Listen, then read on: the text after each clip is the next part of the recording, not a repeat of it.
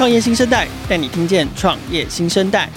无论是新发掘的创业之星、新创意见领袖的热门话题、投资风向、国际趋势以及创业生态圈的最新动态，收听创业小聚 Podcast，和新创在空中小聚。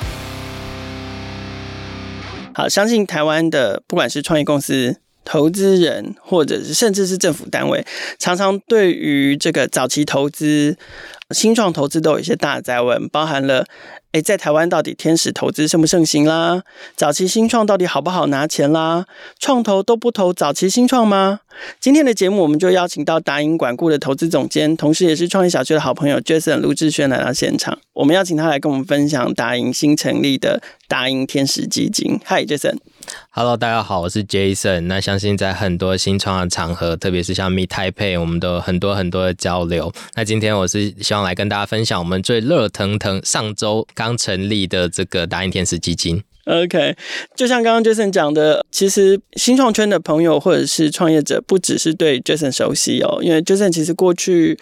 我跟他认识在二零一四年，那个时候他在时代基金会服务。然后当时交流跟交朋友的对象就是早期新创团队，那一直到他现在在大英管顾担任投资总监，同样的，无论是从投资到投后管理，他负责跟协助的对象也都还是。早期的新创团队，那当然，我想对打印管顾新创圈的朋友也也都相当熟悉，因为他们是一家其实也很支持台湾新创，尤其是在数位科技或者是网络科技这方面的创业公司的一家 VC 哦。那去年他们也出了一本，我觉得被非常多人都奉为圣经的《台湾创投攻略》这本书，然后内容非常的详细，也让大家哇，原来创投是这样运作的。不管我是一个投资人，或者是我是一个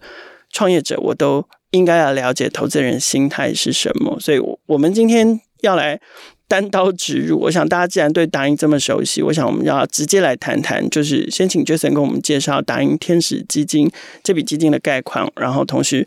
我最好奇的是，你们为什么会想要发起这个新的基金？OK，好，谢谢凯的提醒。我们去年 Simon K 还有我们的 EIRTK 出了这本书之后，所以我就不能打马虎过去，所以我很精确的来讲，我们达银天使基金怎么做、怎么投。OK，首先呢，达银天使基金就是一个 Evergreen Fund，这个是台湾比较少的基金。那我们希望是主要是希望能够永续的来参与这个新创生态系。那我们每一笔的 Ticket Size 大概是。台币一千万以下，也就是这种。如果你说美金的话，就是一百 K 到三百 K，这个就是十万美金到三十万美金之间。好，那我们其实不会去特别的设限这个投资的领域，因为我们就是一个财务性投资人，如同我们讲的，我们就是只要有机会，我们就会来看这样。每次都会说的很直白，对，我们就是管钱看钱的这样子。好啊，那如果要谈就是财务型投资，管钱看钱，哎。早期新创似乎不见得是一门更好的生意啊！你们为什么要做这个基金？其实哦，对我们为什么还想要再做一个早期？因为我们过去我们常常都讲，我们一年看四五百案，有时候报更多，因为我们也会接触国际的这案源。对，那也随着我们的基金呃越做越久，其实在这个天使基金之前，我们已经有七个基金了。那我们每两年就成立一个基金，其实越投越多，越管越多。其实我们觉得有时候啊，好累哦，我都管不来了。可是呢，会越投越大吗？哎，也会，因为我们的一档基金，每档基金都略有成长，略有成长，所以我们的投资的金额规模也可能会成长。所以渐渐的，我们可能一些比较早的案子啊，那就会因为管理成本的要求的关系，可能就会渐渐的比较不能 favor 很早期这种几百 K 这样子的阶段，我们就会投一米、两米、三米啊这样的公司才去评估。所以说，但我们常常又看到一些团队，他的题目几乎这个团队就很不错。可是过去一些带着你的 MVP 或是你 pre-revenue 的阶段，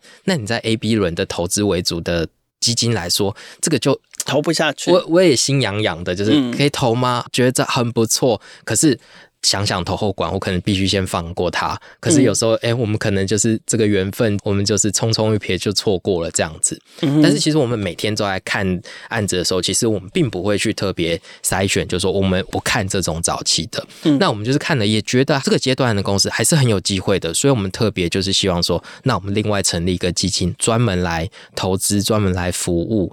这么早期的一个新创团队。OK，所以可能是说，在看案子的过程中，看潜力、看发展性，你们是想投的，有那个想投的意愿的，可是，在基金管理、投后管理的那个技术面上投不下去，所以可能需要一个更早期的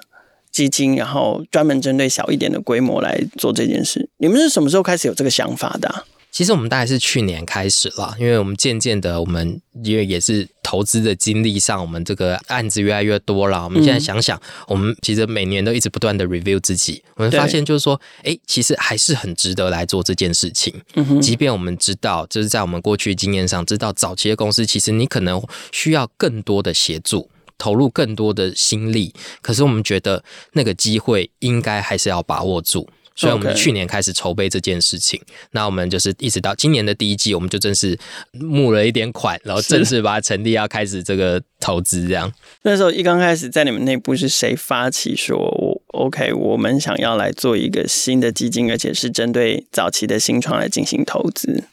我们其实有很多平常有很多的一些机会，像比如说像 K 跟我，我们平常看很多特别这种我们软体网络的案子的时候，其实就好多好多这种两个 engineer 就开始创业的这样的团队嘛。对。但是就觉得哇，这个很不错，很不错。嗯，这个约会讨论完哦，好，那没关系，我们就保持联络吧。这样再看看，再看看。那我们就我们整个团队，我们就是越讨论越多这样的案例之后，像我们的原本的 founding partner Simon 跟耀廷，他们都说他们老了，其实他们都非常。年轻啊，这么这么懂我们的吃喝玩乐，对不对？嗯、年轻人的吃喝玩乐，他们最熟悉的。那他们就觉得说，哎，那又再往下的创业家又更年轻了，他们就觉得就把我们推出说，哎，K 跟 Jason 定你们你们这些年轻人应该带出来多做点事吧，不要怕做这么多投资管理的事情，就去做吧。所以 K 跟我还要定，我们就开始决定，就是好，那我们就来募一个来做一个比较，其实有点实验性的一个天使基金。对我们来说，嗯，但是我们就决定开始动作这件事情。那未来也会是由你们三个人来主要负责这个基金。对，在这个其实我们所有达人同事还是会一起看案子，我们的所有的 partner，说我们的这些投资团队的伙伴还是一起看案子，对对，甚至 EIR 都会帮我们介绍不同的案子，这样子，我们每年都不同专业的 EIR 加入我们，但是在这个针对这种更早期的案源，就会由 Dean K 跟我我们一起来做这个投资管理，因为我们平常也都有比较多接触更早期的经验，然后其实特别现在对一些新经济的领域啦，或者说一些新的。科技领域，那我们都会来协助做一个投资跟管理，所以会是以我们为主。嗯哼，那你们三个人会有一些分工吗？哎、欸，我们就是 GP 嘛，其实就是我们就是做投资决策，就是开会做这最后真正的投资决策这样子。了解。好，因为一个新的基金成立，其实我们对内对外看，比如说对内，我们可能会把它拿来跟打印过去的其他基金。做一些差异跟比较，这个其实刚刚 Jason 有有提到一些，但是希望可以再分享更多。那对外我们可能是跟市场跟整个市场来比，就是说，那大英天使基金这个基金它有哪一些特别的差异性在？我们自己想哈，就是说。其实我们大家第一个讲，因为一定是市场上有这个机会，那我们应该要去把握。那我们认为，就这么早期阶段的新创团队，其实还是这个新创生态系能不能够活络的一个活水源头嘛。是。如果这些长得好，才有后面 A、B、C 轮的机会。然后像我们昨天晚上不是台湾有一个独角兽，呃，在成功的在 GGR 对 GGR 成功的在 Nasdaq 挂牌上上市。那每一个公司都有它 Day One 的时候。那我们应该就是，当然要有最多的源头，才会有最后开花结果的那一天嘛。对。那在答应内部来说，我们当然就说，对早期的案源，我们希望说能够协尽量的去协助，呃，一些早期的团队去让他的商业模式能够更成型。在这个阶段，其实不是财务的评估而已，通常也没有什么财务好评估，而是我们觉得这个市场。有机会，这个题目好像对，但做不做得成，我们也不晓得。嗯、但是我们觉得应该协助，有人可以协助他们用个系统化去做成长。我们经常看到早期的团队，可能他有一个好的题目跟好的市场切入点了，但是他可能因为太忙了，等一下忙产品开发，等一下忙忙募资忙什么，但你在这个发展路程上就不容易有系统化的去。管理公司，那我们看的角度就是说，那我们可以早点借重我们过去有比较多的投资经验，可以分享给他们，让他们能够更积极的更有阶段性的、更有目标化管理的来做这公司的成长。嗯，那同时之间呢，也搞搞搞，他也提这个活水的这个事情。哦，跟凯尔我们认识了这么多年，其实我们也共提时间很久，共提这个数位时代的时间很久。我说不是数位时代这家公司哦，而是我们数位经济时代。过去十年前，可能在早期的这个资金不是那么多的，对。但渐渐最近，当然我们台湾或国际上有越来越多这种早期的种子基金，或是加速器的基金，这些都是非常好的事情。那为什么答应我们自己还要再来做这件事情呢？我们等在后面接人家不就好了吗？这个是通常其实 VC 的没关系，我们就去加速器看 Demo Day。可是事实上，我们在想的事情是说，我们如果更早的系统化的来想这件事情，我们会先不只是种子期的投资，我不只投一个 MVP，是，我是已经把你后面几步的路我都也想过了一遍。哦。我是怎么样来想这件事情的，所以我当然知道一开始的新创是挑战多的，我也不知道可以长成什么样子，但是我会先模拟一遍。那我们包含就是我们自己都有一个 follow up 的能量，只要你协助做到这个 milestone，那我也还有我的主基金，我们可以继续往下支持这样子。是，是听起来其实达英是看好早期新创的，然后同时也想好了这个系统性的。规划跟道路去协助他们。那刚刚 Jason 有提到，就是 Founding Partner Simon，他有提到一个很重要的观念，就是他希望是由这个新生代的投资人来负责这个帮助创业新生代的基金。OK，我觉得这个概念非常好。但是我想谈一个大一点的题目，就是说新生代的创业者，早期新创对你们作为创投来说，它的意义是什么？那从你们的角度看。早期新创对于新创的整体环境啦，或者是我们从产业的观点来看，它的意义又是什么？其实每一阶段的这个，我们老师我们在圈圈里，我们说我们是新创生态系哦，圈圈里，哎、欸。其实每一个阶段的这个经济，它都会长出一个不同的生态系。对，所以我们必须要有更多的伙伴，甚至有很多是很年轻的、很新潮的题目，有可能它只长在二十几岁的这个年龄层的这个生活圈里头。对，如果我们用。旧的思维，或是我们有我跟凯尔，我们就是奔四的这个年纪哦，没有过四吧？哦，这样子啊，那我们可能哎，大家二十几岁年轻人可能不想跟我们讲话，我们就得要有越来越多的这个伙伴去了解新的生意，是新的生态系，然后有些用一个方法去支持他，对，让他可以有一些发展，这样子。OK，我觉得。对耶，真的是每一个不同阶段的新创都会长出它的生态系这件事情，而且那个阶段它专属的特性跟变化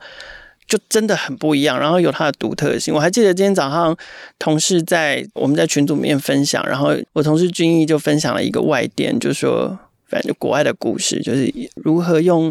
TikTok 的这个病毒行销。然后帮助了一个传统的小店起死回生，就是就我觉得在即使它是一个那么小的工具，然后也是一个那么新的工具，可是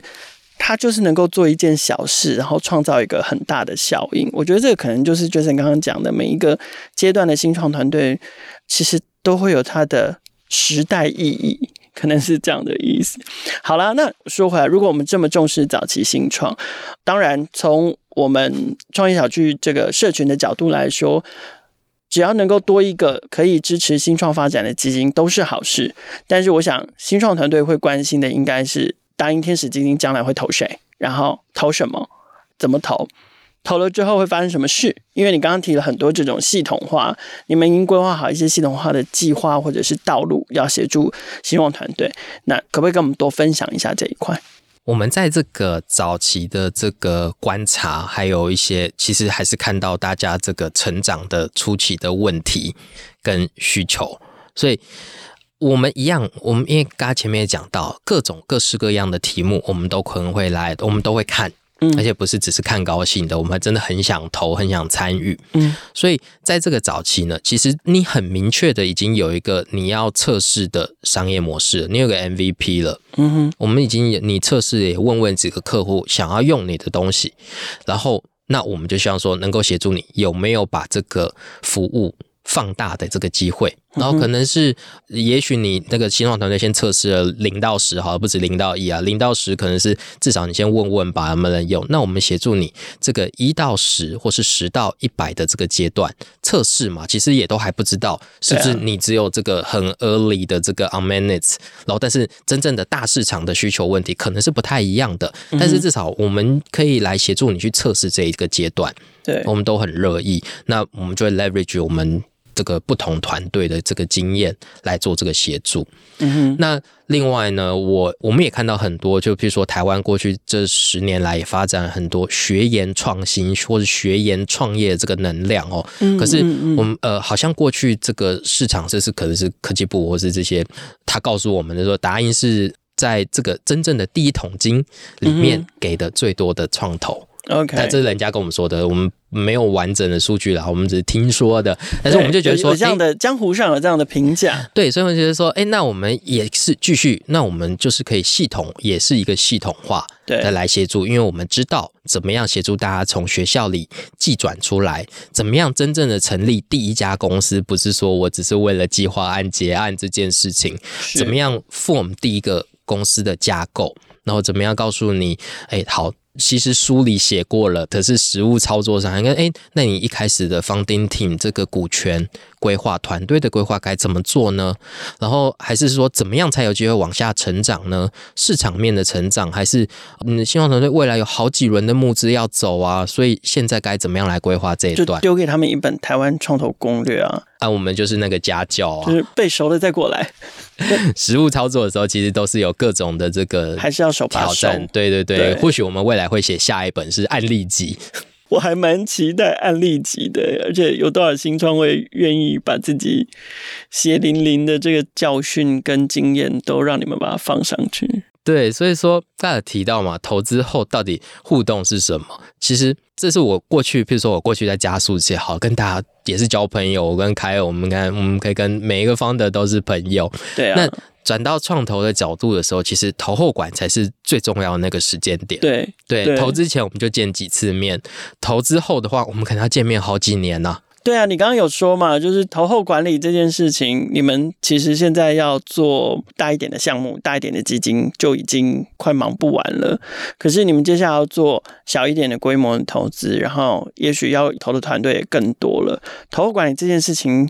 不就变得更难了吗？尤其又是在早期团队这一块，我其实还蛮想听听，就是创投的心声，就是在投后管理这一块，你们觉得它的挑战跟困难在哪里？对，我们刚才前面我也讲到，我们有些时候就是因为哦，越来越多的案子要协助，越我们投的越多，就要。管的公司就越多嘛，对啊。那这个过程也是我我想我们在成立新基金的时候，也是有先评估过或者想过我们要怎么样来做这件事情。我过去在 GaragePod 时代基金会的这个育成加速器计划里面服务的时候，我们也是从一年只协助三五个团队开始，到一年比较规模化去协助三十家台湾公司、三十家国际的新创公司。嗯哼，那。每一个创业家、每个创业的团队都会有不同的需求，那要怎么样来协助呢？好，那这个很感谢我过去有这个机会可以参与 GarageBoss 相关的计划。嗯嗯。那回到现在在做这个达音天使基金的时候，那其实是我们知道说，哎，那有这么多的案例，过去有这么多案例，对，我们达音做了这么多的，也是十几年的投资了。那创业的初期有什么样的坑，绝对不要去踩。这个事情是我们一定会分享给这个 founder 的，可是不容易啊，因为我觉得我常常觉得坑很多，你不可能叫他这个不能踩，那个也不能踩，然后 C 也不能踩，D 也不能踩，有些坑是可能避不掉的，有些坑是如果 A 跟 B 都得踩，可能要选一个比较浅的去踩。就这件事情对你们来讲，被你们投的、你们的投资户、你们的所投的新创团队，他们都听吗？这是第一个。第二个，那他们都清楚知道自己该怎么配合，或知道自己要什么吗？我觉得有时候单向的去谈说，你们把你们的经验传授出去这件事情听起来很理想，可是因为这是一个双向的互动，我觉得这部分的难点可不可以跟我们分享一下？其实回过头来过站在创业家的角度，因为我们过去我们接触这么多的新创公司，这么多创办人嘛，对不对？对，那。大家都好忙啊，要忙忙家里，忙外面呐、啊。更多我们过去遇到很多创业家，还一边生小孩、带小孩、拉把孩子长大，对不对？忙进忙出。可是通常生完小孩运气都很好，这个迷信我始终都觉得很蛮灵的。对，所以要生，对不对？对对对，要生小孩。对，今天我们可以申请一下那个国家鼓励生育津贴。对，行销广宣嘛，就这一集的目的竟然是这个。对，生生吧，生吧。对，OK，好。那我提到这件事情，是我举一个。个我们会怎么做哈？就是说，我们过去希望我们介绍好多好多创业课程，或者是财务管理各种各式各样的工具经验给我们广大的新创团队哦。那也许我实务上我就会做一件事情，就是说，哎，新创初期你没有财报，对不对？那你到底要不要做？那我一定会要求你一定要开始记，记你的账，至少你要知道你的收入、支出、费用是什么，清清楚楚的把它记下来。好，我们这个已经。要做这个商业模式，我们最主要的成长指标是什么？我们把它每个月记下一个 milestone，嗯，把它渐渐的开始结构化，把它建立起一个良好的习惯。其实投管没有什么大不了的事情，就是说，哎，就是希望你每个月都有成长嘛，或是你做了事情，什么事情有成没成，有好事坏事，能不能够在有效的跟你的 close loop，就是你自己的团队，还有你的初期的你主要的投资人一起来报告，一起来。Brainstorm 一起来解决问题，至少有迹可循，这样。对，然后把这些事情清清楚楚都记录下来，很透明的，那这都会是一个很好很好的一个起始点，在你未来，那你在募 A Pre A A B 轮的时候，其实投资人并不怕你亏损，嗯，他只要你清清楚楚的。大家都会去有各自的这个评估的方式，因为也许就是看你在未来的一个成长性，所以初期不怕你亏损，就怕你死的不明不白，对，或是你做的不清不楚，你连你成功的地方在哪里你都搞不清楚，对，这是很常见的。是，好，那如果是这样，OK，如果那个早期投资人这么大胆哦，嗯，他只恨铁不成钢，但是他不怕你失败的话，那你。会怎么看？就是说，反正市面上很多文章啦，或者是媒体报道啦，或者是很多投资人，也许在活动分享里面都提过，就是说，一个好的团队不外乎就是那些特质嘛。可是我觉得特质总是有一些先后顺序，然后我不知道欸，我不知道你们投资人会不会有所谓的个人的主观，就是这些特质会不会有先后顺序呢？就像人跟人之间交朋友，或是找伴侣。啊，有些人可能是先看脸再看腿嘛，有些人是先看背影再看穿着嘛，有些人是先听谈吐才看外表嘛。那你呢？你作为投资人的个人角度，你看团队的眼光是什么？嗯，而且首先生物学嘛，大家都是主观的。对呀、啊，对呀、啊，我就是看你帅，看你正，对对对。我们在看这个新创团队角度的时候，大家都会讲很多很多很多的，一定看团队嘛。所以看团队要看什么？嗯、那我认为我们看的是，哎。这个团队，他对这个他要进的市场，他到底有没有他的观点？他有他的这个论述，他的假设跟他的利润到底搭不搭得起来？或是说，他看的这件这个问题到底是不是个问题？嗯哼，我想其实是团队看市场的角度，OK，他的观点，他有他有的 insight 啊，这样子。嗯，可是看市场的角度，是我们去评断他的标准是。正不正确，还是契不契合？我觉得应该是契不契合。我觉得市场上没有所谓的 right or wrong answer。如果是一个对的事情，嗯嗯、那就大家都来做，理论上大家都应该做对嘛。可是市场并不是这样子的。大家如果都有这个圣经或是圭臬，我们照着做就好了。可是市场不是的，对而是说你对这个市场的观察有没有一个独到之处、独家见解，而且你还可以去做。是对，所以就一定还会有点 relate 到，就是说他有没有相关的一个经验，或是他的生活体验上，让他觉得说这是一个很重大的问题。那你们在跟团队互动的过程中，假设好，今天我是一家新创，然后我们因缘际会认识了，我们在探寻说有没有可能你有投资我的机会这样子。好，那我也分享了我对市场的见解跟观察，这个见解跟观察，也许可能百分之。六十七十七合，有一部分的差异，或者是呢，它是殊途同归的，就是我们的目标一致，但是方法可能不同。那这个时候，你作为投资人，你会怎么办？就是投我，然后再慢慢的调整，还是都还没出手，就先探寻可不可以再调整共识呢？你们的做法会是什么？其实实实际上来说，这件事。到底他的见解对不对？其实也不是我们决定的，对，而是说，哎，你选这个题目，你总是有出奇的，不管他是不是已经付钱给你的客户吧，我们会听听这个客户的声音。如果你这东西对的，如果客户觉得你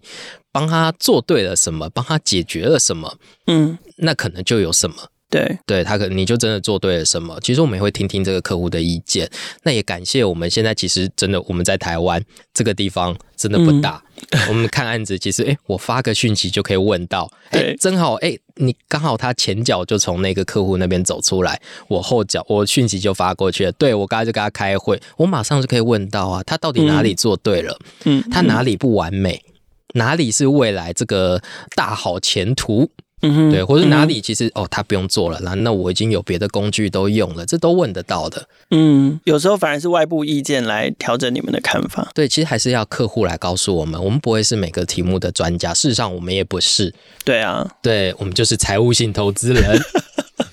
还是一直强调这件事情，没有啦。你虽然这样讲，可是其实你在前面介绍这个基金的时候，有提到一个很重要的关键字，叫做这是一个 evergreen 的基金。所以我相信这个基金，尤其是在它的投资标的又是锁定在早期新创为主，我相信它一定还是有除了投资回报以外的价值跟意义。你们应该也做了这样的设定哦，就是说我知道这个基金某一个部分是希望可以回馈生态系的，可是当然回馈生态系五个字听起来就是大江大海。你们预计会怎么做，然后做些什么来真的达到实质回馈新创生态系的事情？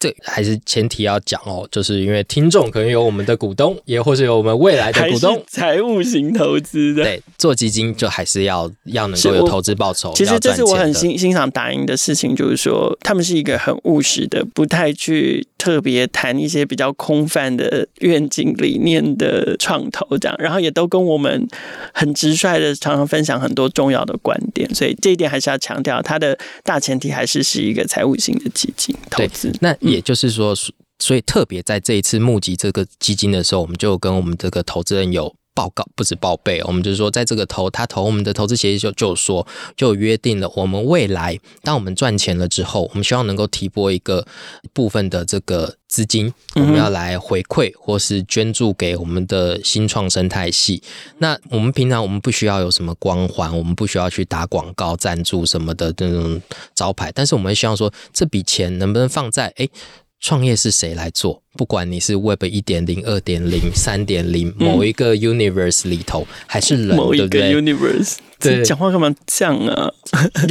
时代在演进嘛，时代在进步啊，每个世界可能不一样，但是都是要人嘛。我们可以把这个未来的获利的时候，可以在这个基金里提拨一部分的金额回馈给能够做人才培育的地方，或是能够培育新创团队的地方。是，我们都会 open 这样子来。那等我们赚钱的时候，也许时空环境会改变，我们要怎么样来做这个支持捐助，我们都会列入这个考量。那重点是，这个是因为在最早期就是要能够有源头活水。他才有机会生生不息。那我们觉得我们愿意来做这件事情，把这个钱有一个系统制度，就是我们一直都强调着，就是我们还是一个公司，我们是一个基金公司嘛，我们要有一个方法来做这个支持。然后，因为凯也提到，我们因为我们是 Evergreen，我们就对，我们也是一个对这个呃台湾的希望社群的一个算是我们的 commitment，就是说我们会一直在，如果我们。做得好的话，嗯嗯，我们会一直在，我们会把这件事继续做下去，让这个未来的，